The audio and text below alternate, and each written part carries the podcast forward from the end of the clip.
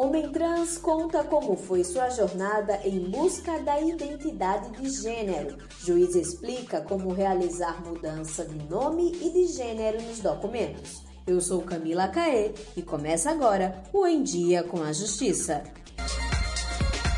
Em Dia com a Justiça. Quando tinha 22 anos, ao ver um programa de TV, Júlia Albuquerque se deu conta que as suas preferências desde a infância falavam muito mais sobre ele do que imaginava. Ele se reconheceu como um homem trans e a partir daí sua vida mudou. Já conversei na mesma hora com os meus familiares, que no caso era a minha avó e a minha mãe, e pedi ajuda, né?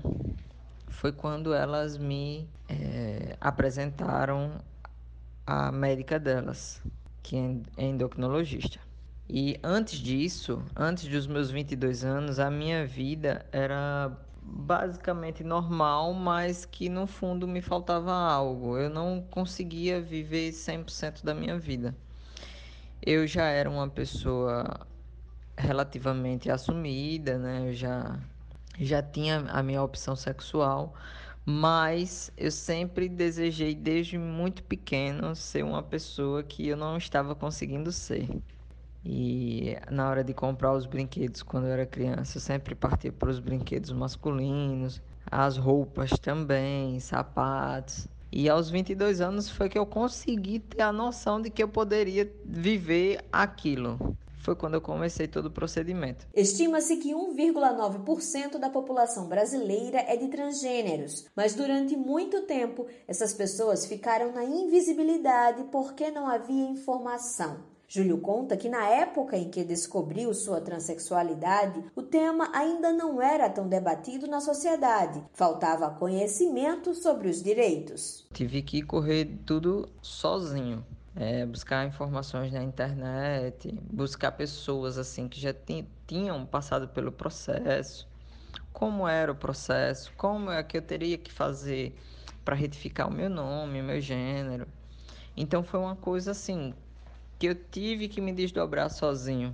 O processo para a mudança de nome e de gênero nos documentos foi realizado por meio do judiciário e de forma gratuita precisei recorrer à justiça para poder fazer a retificação do meu registro civil, mas consegui de forma gratuita pela Defensoria Pública do Estado, com tudo dentro do serviço, a questão do cartório, da própria justiça mesmo, então foi tudo bem, muito simples e fácil. Atualmente o assunto é debatido com frequência na mídia, mas o preconceito contra pessoas trans ainda é um problema sério que a sociedade precisa combater. E para vencer essa luta é preciso respeito, conhecimento e educação.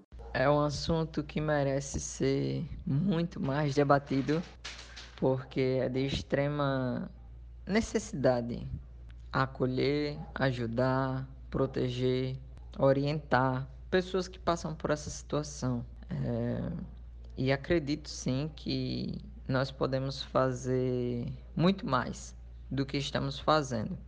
Se cada um ajudasse, eu acho que até o preconceito já teria diminuído quase 70%. Mas acredito sim que esse é um assunto que precisa ser muito mais debatido tanto na sociedade quanto, quanto na TV, quanto na rádio, quanto nos jornais. A gente precisa divulgar, a gente precisa conversar, a gente precisa fazer rodas de conversas para que todo o, o mundo lá fora nos conheça, nos vejam com outros olhos.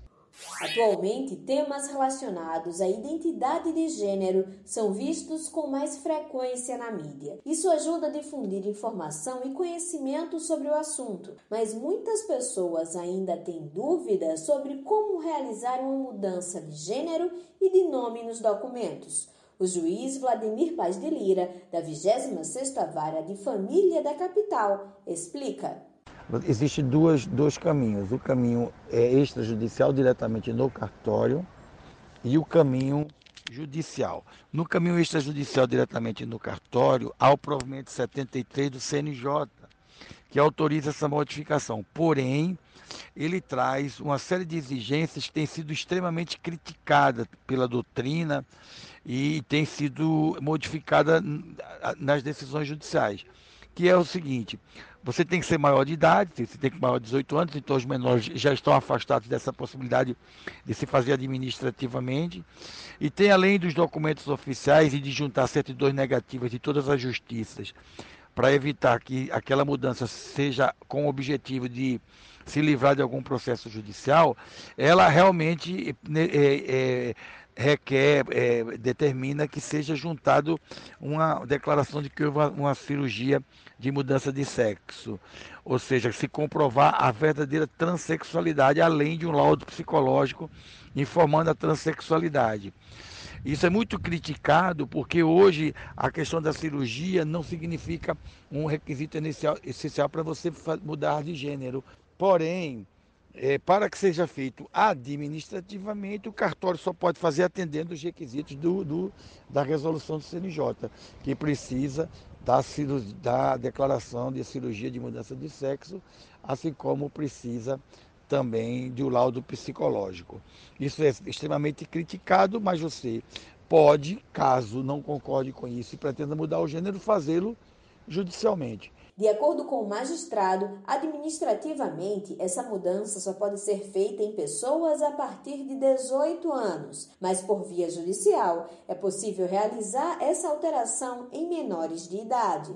Outra questão é a questão do menor de idade e você não pode ser feito, porém judicialmente já tem sido feito, mas o cartório não pode fazê-lo administrativamente. A pessoa indo lá para mudar. Eu, por exemplo, já mudei o nome de um menor de idade. O gênero não mudei ainda, achei precoce na época mudar o gênero, mas já tem decisão determinando mudar tanto o gênero como uma como o, o, o nome nas, nas pessoas menores de idade.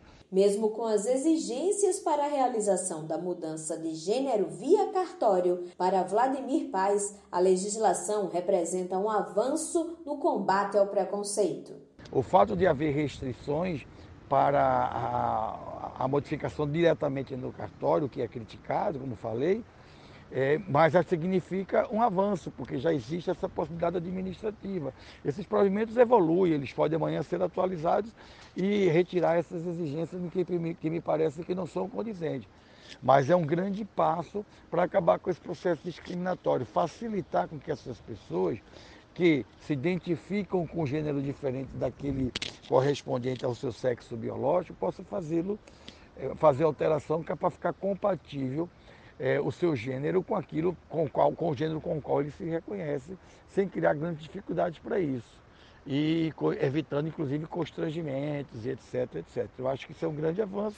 O Em Dia com a Justiça fica por aqui. Para saber mais sobre essas e outras notícias do Poder Judiciário alagoano, é só acessar www.tjl.jus.br e seguir o TJ nas redes sociais. Até mais!